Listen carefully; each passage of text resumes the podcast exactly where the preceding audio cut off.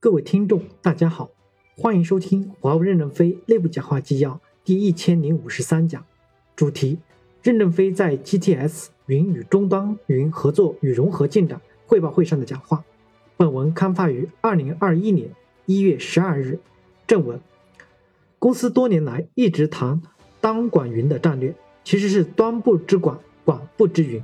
这次终端与 GTS 协同，是第一次围绕着体验把端管云拉通。优化了华为的 GTS 服务网络，让华为为全世界的服务的设备和网络得到优化。将来也可以把华为对网络的理解、对网络的性能和服务的理解抽象出来。这些抽象出来的资产就可以通过华为的云供给给其他的运营商提供服务。未来是云时代，华为也要转向云战略。第一，端管云要协同，力出一口，再通过两到三年的实践，将来在 T GTS 服务上。打造全球体验最佳、最安全可靠的端管云生态。第一，终端覆盖的范围很大，我们已有十亿台手机在网上了。手机是终端，手表、水表、电表、大屏等都是终端。这些天罗地网的终端反馈的信息，能充分的体验网络的质量。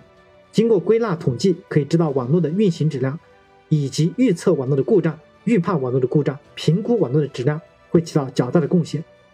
终端的覆盖面很大，一定会促进我们对网络服务的水平的提升。端管云融合的战略意义是什么？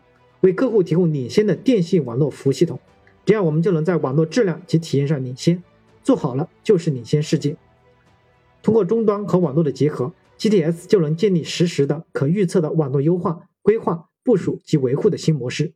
这样，华为设备加上华为服务，能够建设一个体验最优的网络。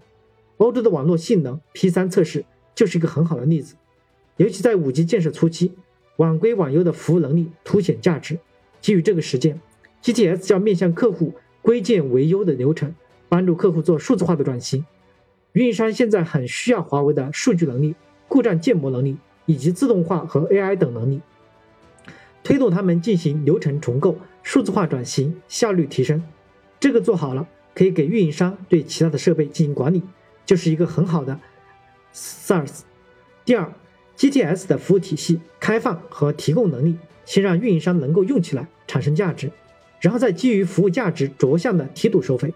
我们在系统架构和服务承诺上要承担一些风险，也要通过架构设计让客户更加易于使用。如果客户都不易用，到我们的云上来的客户就数量少，数量少就没有希望。